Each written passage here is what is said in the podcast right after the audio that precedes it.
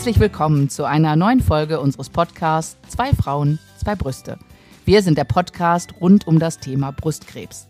Als selber Betroffene erzählen wir unsere eigenen Geschichten, unsere Erfahrungen und Erlebnisse, die manchmal auch sehr lustig sind. Äh, was wir aber nicht möchten, ist diese schlimme Krankheit auf irgendeine Weise zu bagatellisieren. Alex, heute hat es geklappt mit dem Bagatellisieren. Letztes Ich Mal war hätte es ein fast, bisschen. ich hätte es fast. Ich wollte Oh. schon sagen, und dann, ah nee, ich muss ja bagatellisieren sagen. Oh. Ja, es war aber, ich sah schon deine, deine Augen. Ich war schon Ja, so, oh ich war, ja, oh, aber ich war auch Achtung. bereit. Ich war auch so bereit. Okay. Ja, schön, dass ihr heute wieder dabei seid. Alex und ich haben uns heute ja äh, was anderes äh, ausgedacht. Also anders als äh, ihr uns bisher kennt. Ähm, zwei Frauen, zwei Brüste basiert eigentlich äh, in Wurzeln unserer eigenen ähm, Erfahrungen, die wir aber in dem Thema Brustkrebs eigentlich gar nicht abdecken können. Ähm, deswegen haben wir uns immer themenbasiert mit anderen Menschen ausgetauscht. Wir haben aber gemerkt, wie, wie inspirierend wir eigentlich Menschen finden, die aus ihren Erkrankungen heraus etwas geschaffen haben, etwas gemacht haben oder Projekte auf die Beine gestellt oder vielleicht etwas ganz anderes gemacht haben. Und äh, oft haben wir uns gefragt, was ist denn diese Resilienz überhaupt oder was sind das für Menschen, die das gemacht haben? Und deswegen machen wir jetzt eine kleine Kolumne sozusagen. Also wir lernen Menschen und ihre Projekte, ihre Brustkrebsprojekte kennen. Kann man das so sagen oder wirkt das Ich glaube, bagatellisierend? Nee, Das nein, das ist so nicht. Ich glaube, das kann man so sagen. Ne? Ne? Also weil, ich weil freue das mich. ist ja der Ursprung der meisten Projekte, ist ja die Erkrankung Die- Brustkrebs. das fußt in der ob, ob es dann ein Erkrankung, ne? Brustkrebsprojekt ist, das lasse ich mal dahingestellt. Aber, ja, das kann, ist vielleicht aber ich glaube, es ne? Vielleicht kann man so die Wortwahl sagen, die ihre Brustkrebsphase nicht mit etwas Schlechtem konnotieren wollen, sondern etwas Sinnstiftendes daraus schaffen. Ja, vielleicht kann man das so, so äh, stehen lassen. Also ich freue mich auf jeden Fall auf ein buntes Potpourri und wir beginnen heute, da ähm, freue ich mich sehr.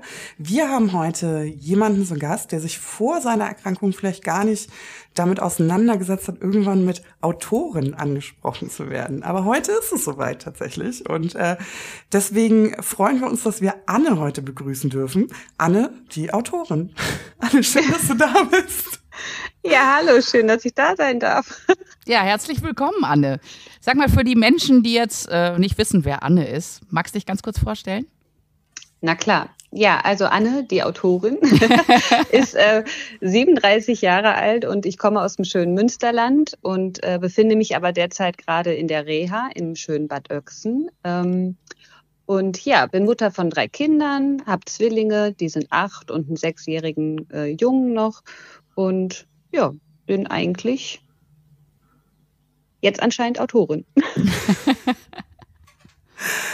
Anne, wir haben uns so ein paar Fragen überlegt. Also wie gesagt, ne, du, also, bist jetzt so ein bisschen ins kalte Wasser, aber wir, ich denke, du wirst da sehr souverän darauf antworten können. Wir haben uns ein paar Fragen äh, überlegt, weil wir ähm, bisschen tiefer in die Projekte, aber auch in dieses Warum ähm, gehen wollen. Und wir haben gesagt, wir können nicht in das Warum gehen, wenn wir dich nicht kennenlernen. Und deswegen äh, würde ich sagen, fangen wir an. Und ich muss gerade ein bisschen lachen. Ähm, ich habe ein bisschen recherchiert und man kann das natürlich so ganz standardmäßig machen. Äh, Oder wir haben recherch- recherchiert, aber wir sind auf einen Artikel gestoßen mit den seltsamsten Fragen in Vorstellungsgesprächen. Weißt du? Okay. Das wurde Ja. so in Jobs gefragt, ne? Und ähm, ich find's ganz cool. Also wenn du es gar nicht weißt, einfach einfach weiter sagen. Aber irgendwie, also ich hätte nicht gewusst, wie ich mich im Vorstellungsgespräch so souverän verkaufe. Aber es geht ja hier gar nicht um souverän verkaufen, sondern Fangen wir aus- mit der aus der Hüfte. 20-Euro-Frage an. Genau. Ja.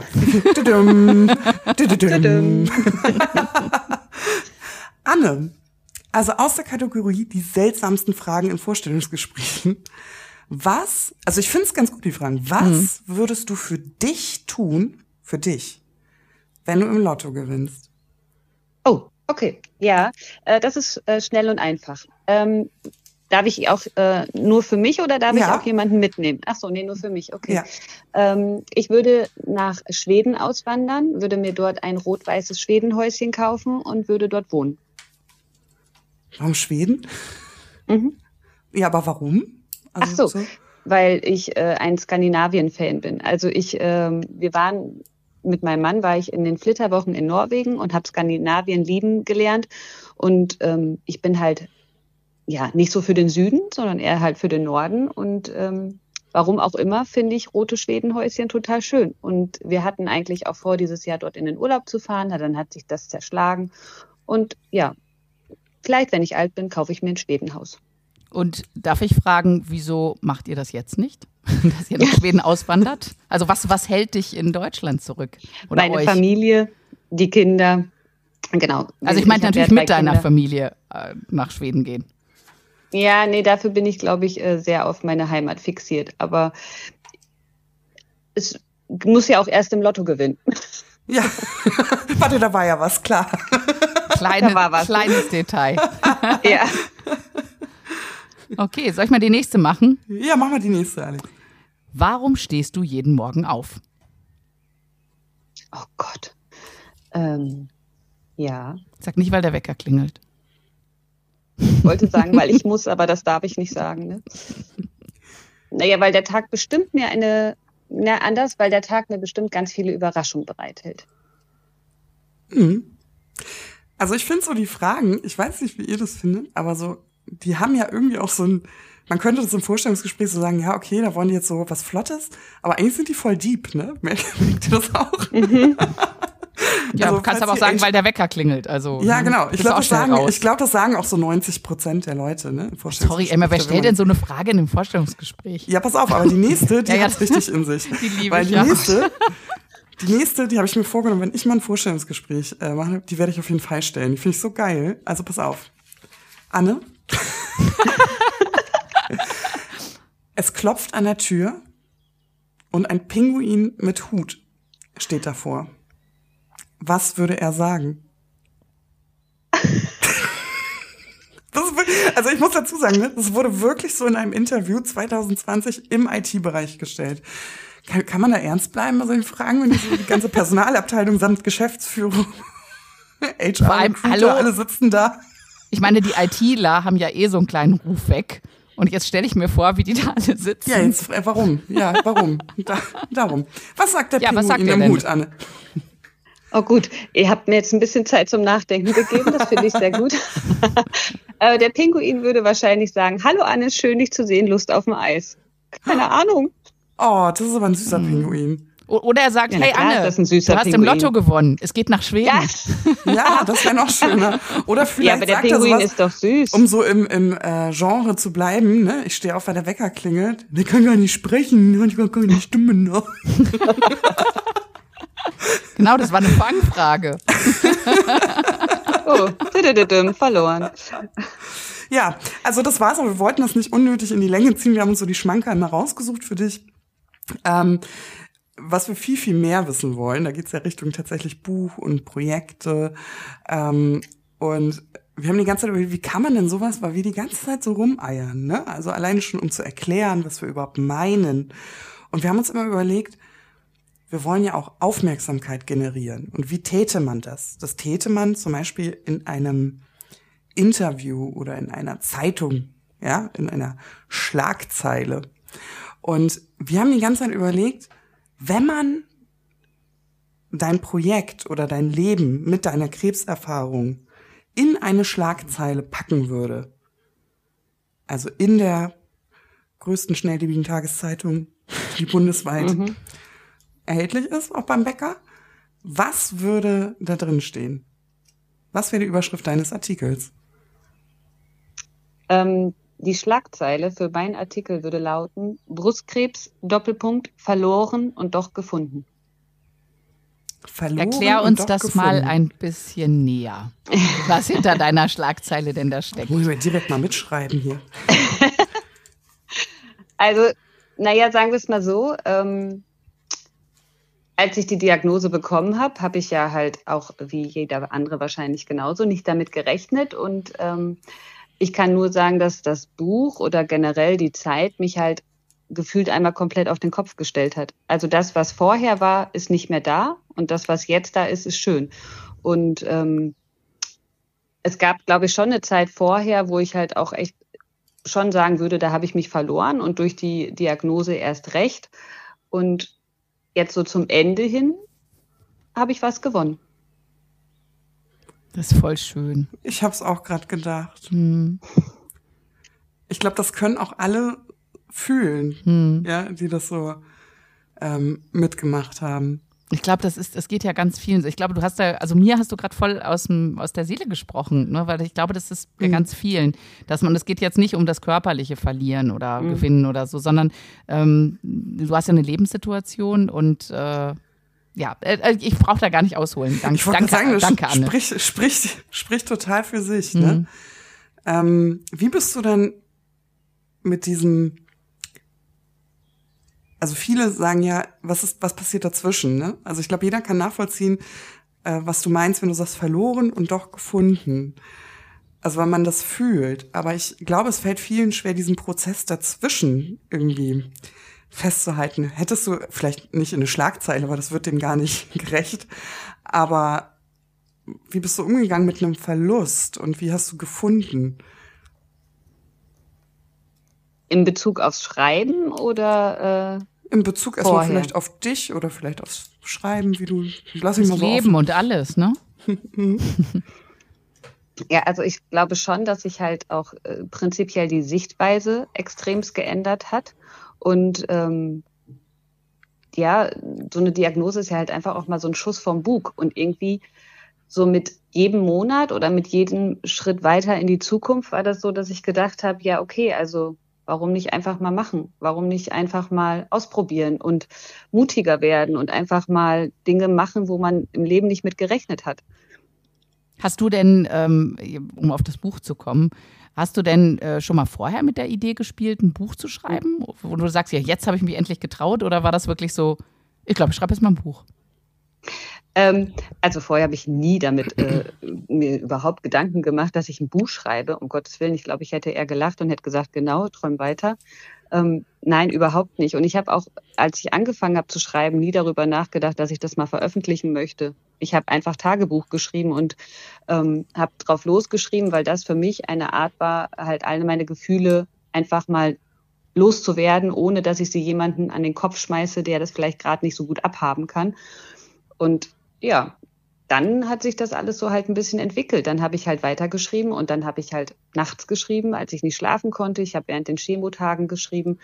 Und irgendwann habe ich halt gemerkt, so all das, was ich da aufschreibe, ich glaube, das wäre auch ganz schön, wenn das ähm, andere mal lesen oder einfach mal einen Einblick bekommen. Und dann hat sich das ein bisschen verselbstständigt. Ähm, und jetzt habe ich da ein Buch. Also wir können das ja gut nachvollziehen mit dem äh, Schreiben und so, ne? Die Paula und ich auch. Ähm, aber wie hat sich denn das verselbstständigt, wenn du äh, einfach nur in deinen dein Computer reingetippt hast? Das würde mich jetzt schon interessieren. also am Anfang war das einfach nur, ich hatte so einen Block und einen Stift und habe das halt immer mitgenommen und habe halt geschrieben, wie es mir gerade so geht. Und damit ich das halt für mich, wenn ich mal später alt bin, weil ich ja schon alt werden möchte, ähm, damit ich dann halt einfach mal so ein paar Erinnerungen festhalten kann. Und dann habe ich gemerkt, oh, das tut mir ganz schön gut, also schreibe ich weiter und weiter und weiter. Und irgendwann, ich weiß gar nicht, das war so eine Bauchaktion. Also ich bin halt wirklich so ein Bauchmensch. Ich mache einfach vieles einfach mal so, ohne drüber nachzudenken. Manchmal auch nicht so klug, aber in diesem Falle, glaube ich, war es eine gute Idee. Und habe dann halt einfach gedacht, warum nicht einfach daraus ein Buch machen? Dann habe ich mich belesen, dann habe ich geguckt, wie das aufgebaut werden muss und äh, ja, mir ein Cover ausgedacht. Und das waren so immer so, so Minischritte. Also es war nie, dass ich da jetzt jeden Tag acht Stunden lang dran gearbeitet habe, sondern das war so nebenher. Tatsache. Und also mit welcher Absicht, das habe ich verstanden, ne? Also so eine Reproduktion deines Tagebuchs, aber mit welchem Ziel? Oder gab es keins? Das ist ja auch manchmal so, man läuft dann los. Aber, also ich denke mir dann immer, Buskip ist ja kein, kein Lifestyle. Ne? Also man sagt mhm. jetzt nicht, oh, ich schreibe jetzt ein Buch, weil jetzt 30 Kilo abgenommen und ich möchte den Leuten jetzt sagen, wie habe ich das gemacht oder so. Ne? Also es ist ja kein, kein Ratgeber, sondern eigentlich so eine biografische Abhandlung. Ja. Und dann frage ich mich immer, da ist ja so viel Persönliches auch drin, so viel was man sich vielleicht nicht an der Supermarktkasse mit der Nachbarin erzählen will, aber jetzt ist es frei verfügbar. Also jeder, jeder kann es lesen.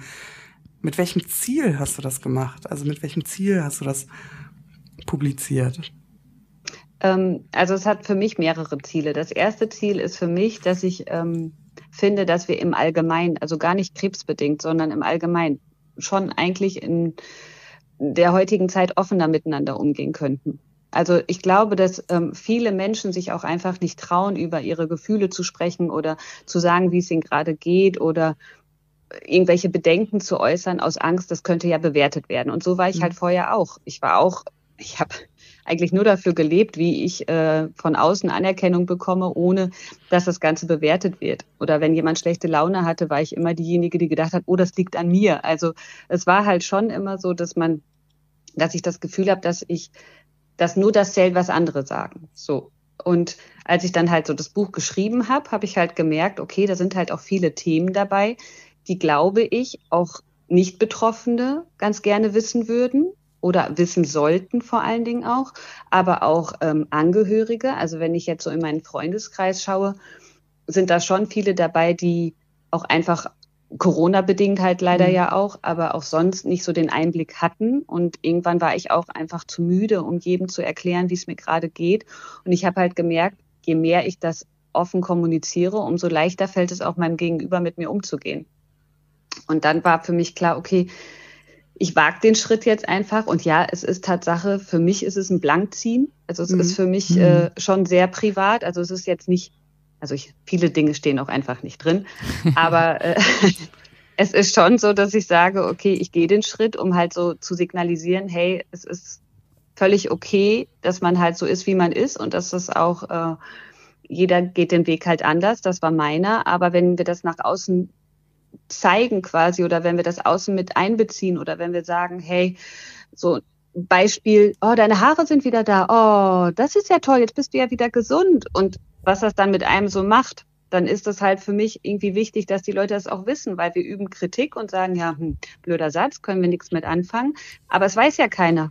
Die, die Leute wissen es ja nicht, wenn wir es ihnen nicht sagen. Oder die Leute wissen nicht, wie sich eine Chemotherapie anfühlt, wenn, wenn nicht miteinander gesprochen wird.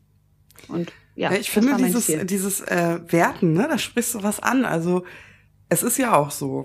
Also man muss es jetzt mal sagen, ne?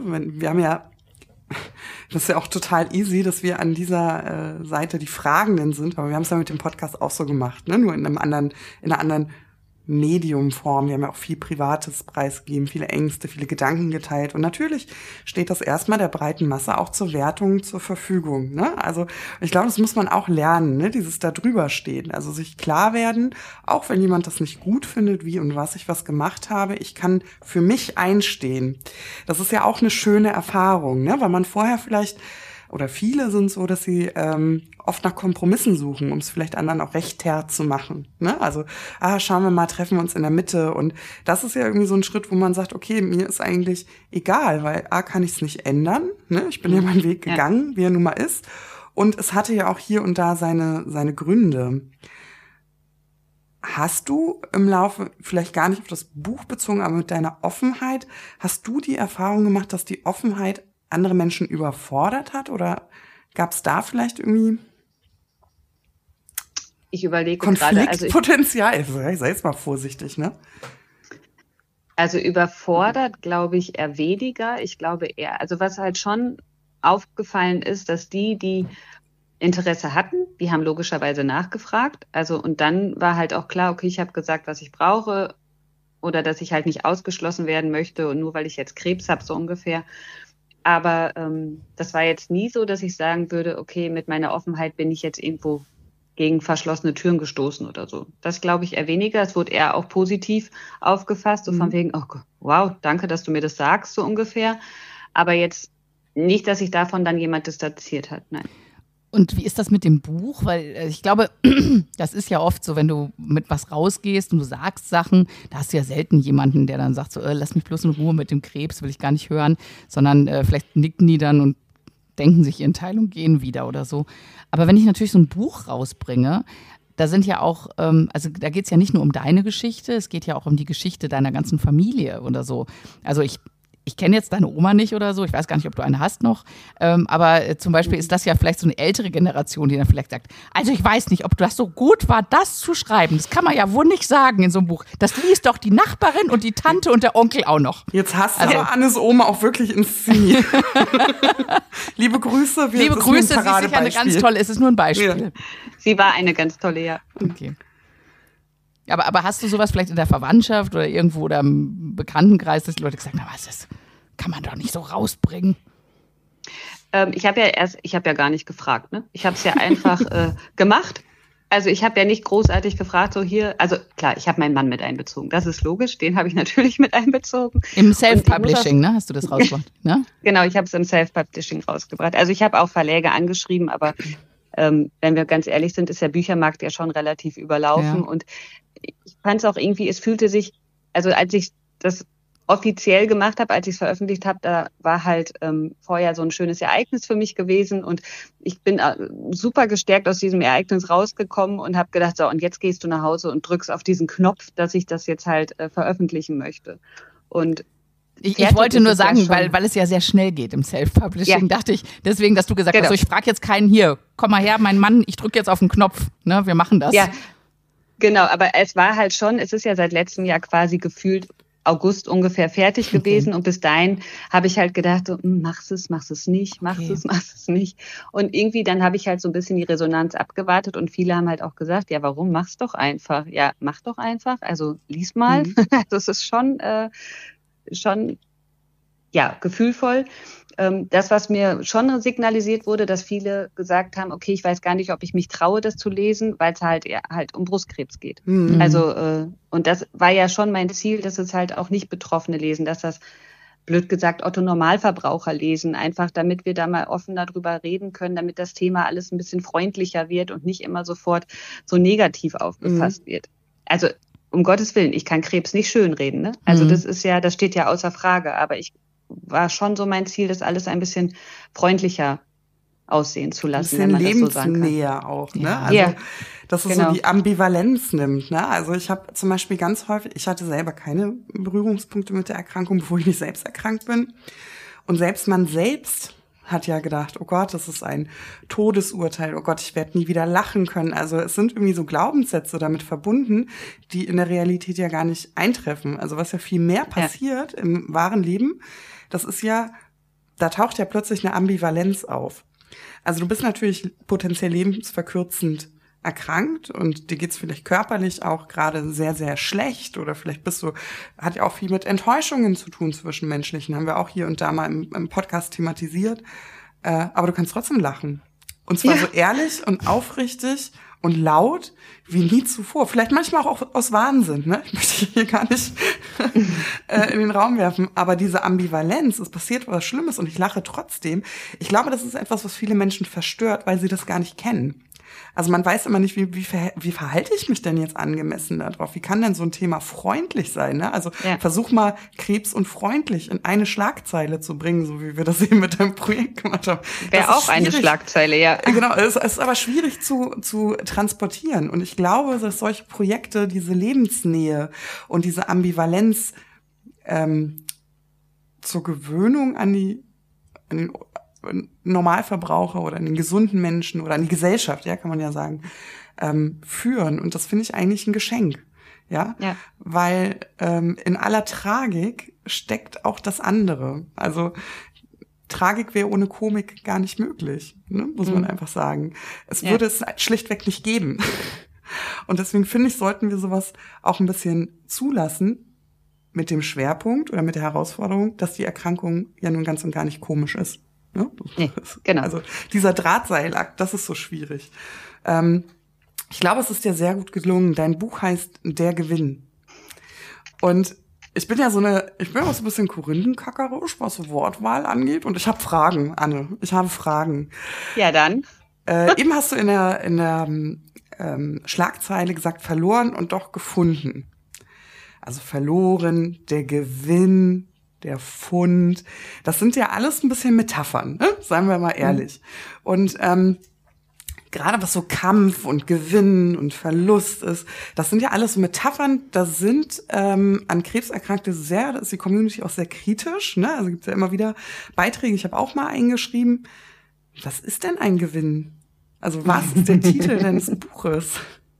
Also ist es eine umstrittene Kampfmetapher äh, oder ist es einfach am Ende eine ehrliche Bilanz? Ja. Und wie bist du drauf gekommen? Das, genau, wie bist du drauf gekommen? Wie bist du drauf gekommen? Ja, also wie immer aus dem Bauch heraus. Also bei mir hat ja, ähm, ich, ich, ehrlich gesagt kann ich es gar nicht mehr sagen, wie ich auf den Titel gekommen bin. Ich weiß auf jeden Fall, dass ich halt festgestellt habe, dass, ähm, wie gesagt, der Krebs wird nicht schön geredet, sondern ähm, es ist auch nicht der Krebs logischerweise, der der Gewinn ist, sondern ähm, das, was daraus resultiert.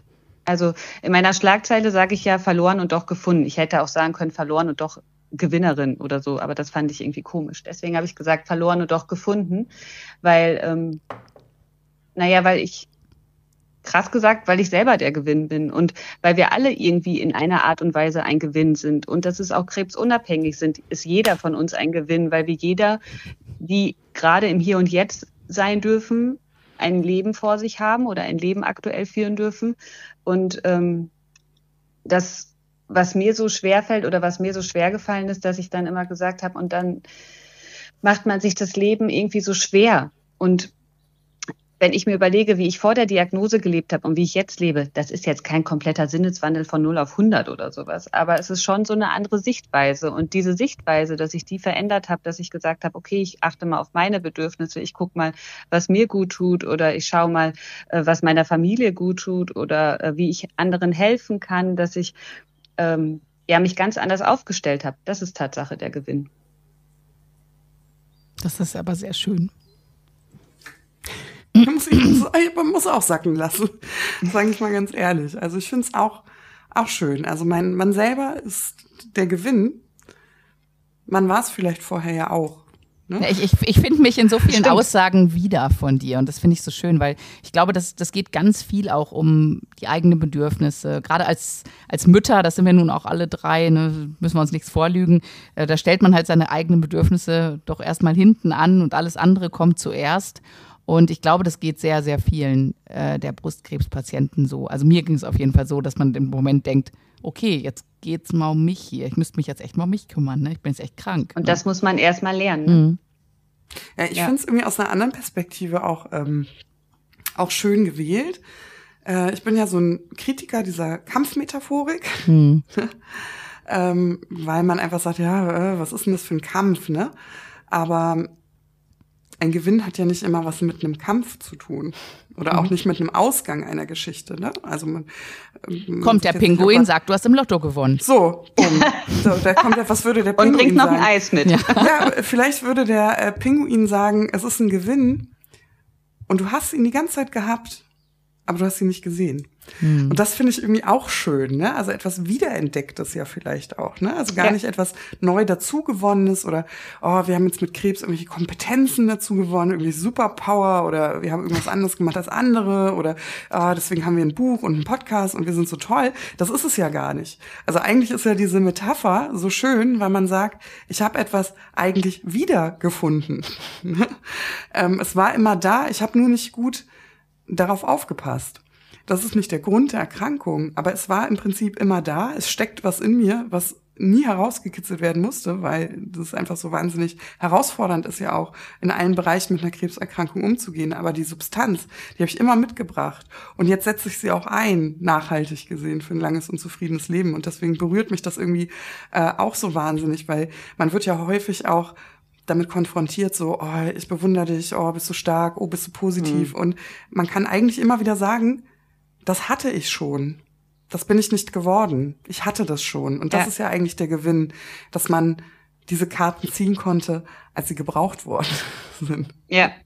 Ja, ich glaube auch einfach, sie haben, also sie haben ja schon irgendwie in mir äh, geschlummert, wahrscheinlich, sonst hätte ich es wahrscheinlich auch nicht umgesetzt. Ich glaube jetzt nicht, dass ich äh, aus heiterem Himmel dazu gekommen bin, sondern schon, weil es halt auch so naturell von mir ist.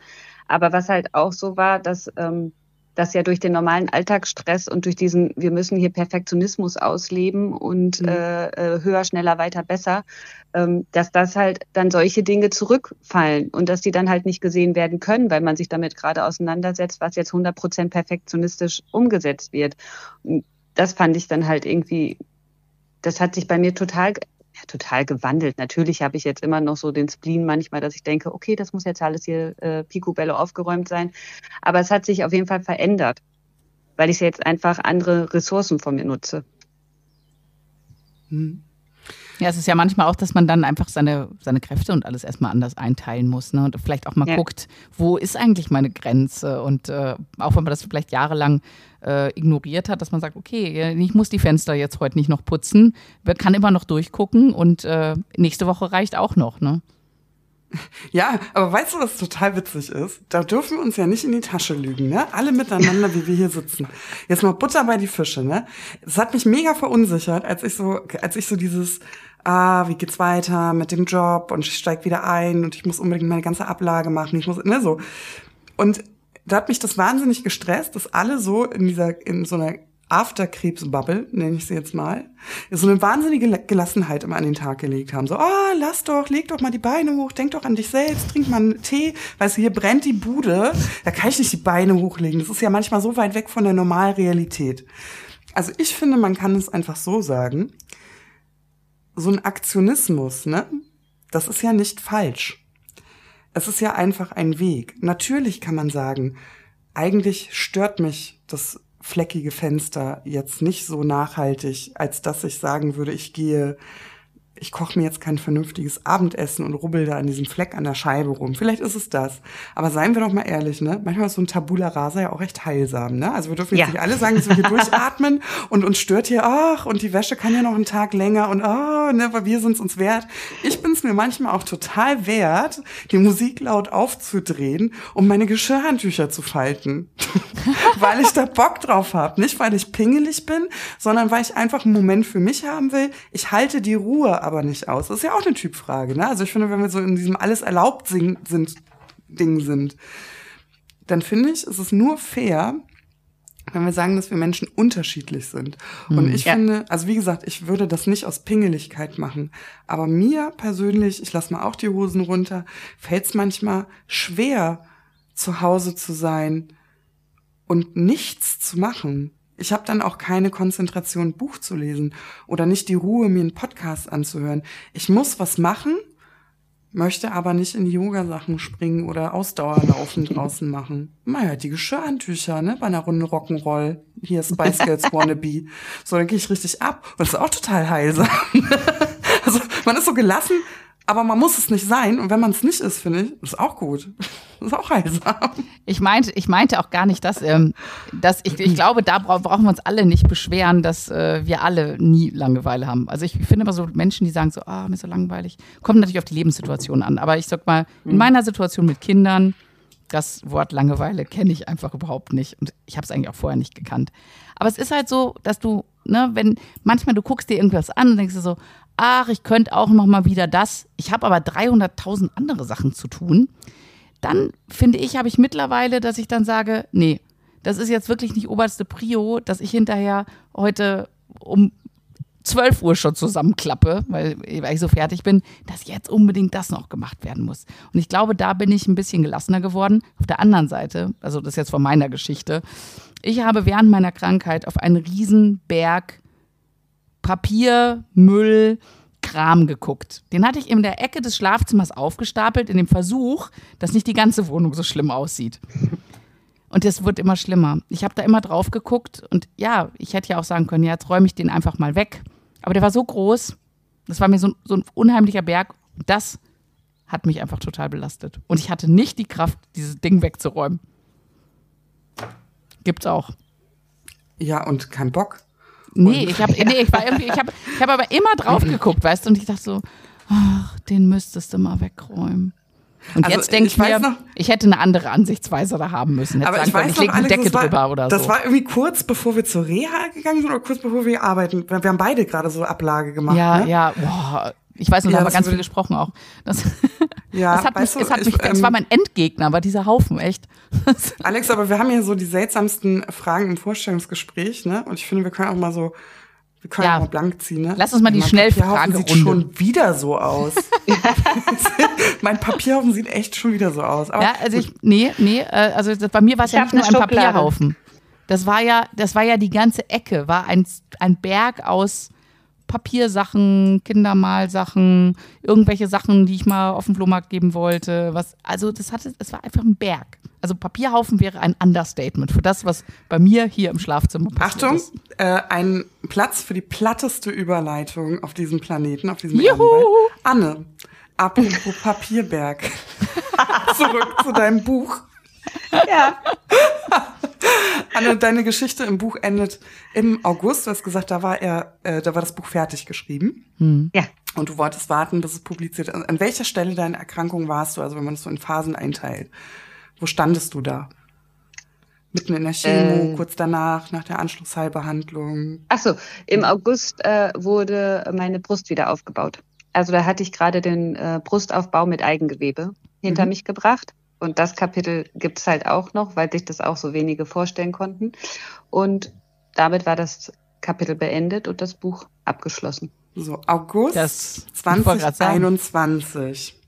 Jetzt haben wir Juni 2022, ist fast ein Jahr rum.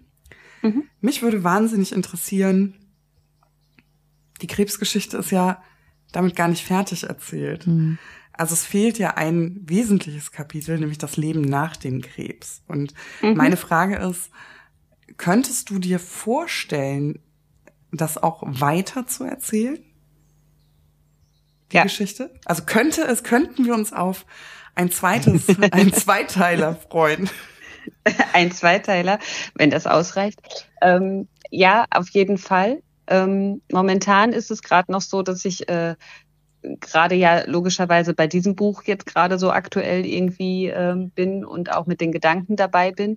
Aber das Leben danach ist definitiv äh, auch niederschreibenswert, so heißt das nicht, ne? Aber, Doch, aber das Fall kann man so sagen. Das, ich denke, okay. das kann man so aufnehmen in den ja. Bühnen.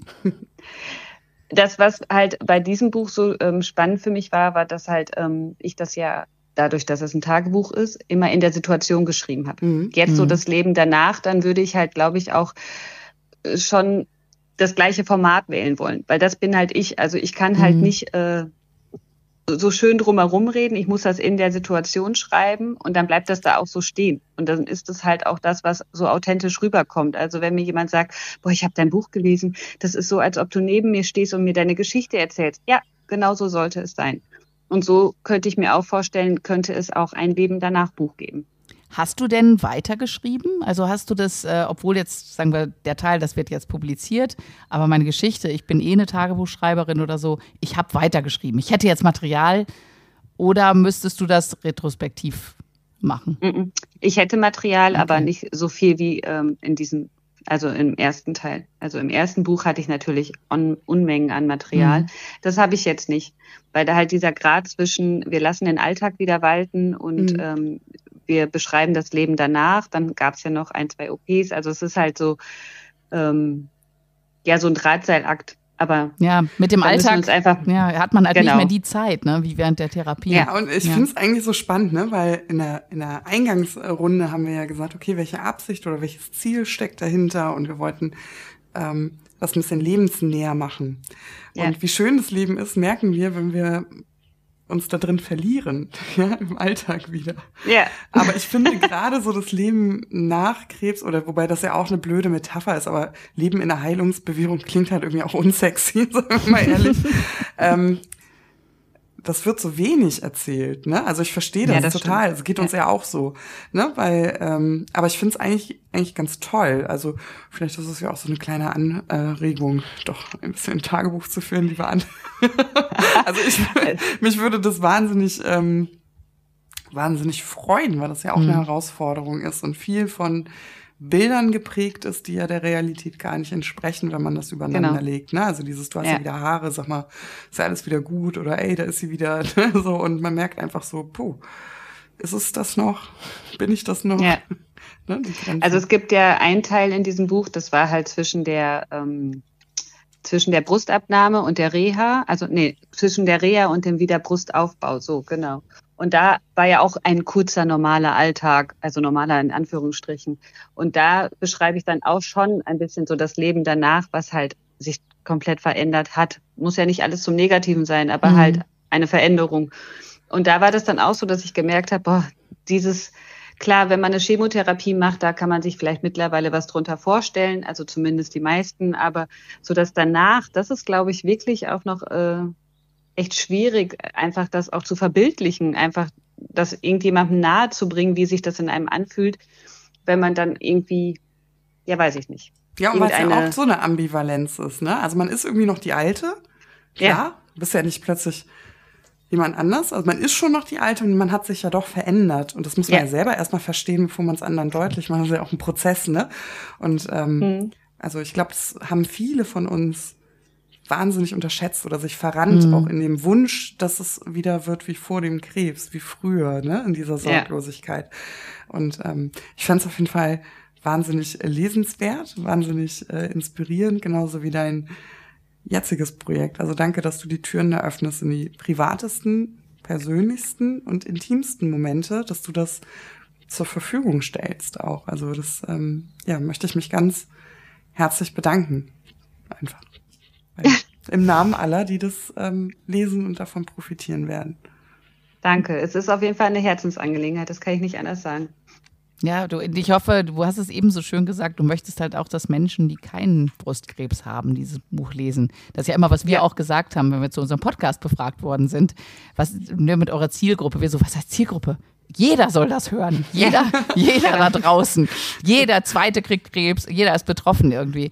Und ähm, das wünsche ich mir ganz dolle, dass, äh, dass vielleicht Menschen dann auch jetzt mal sich angesprochen fühlen. Vielleicht hören ja doch Leute zu, die keinen Krebs haben.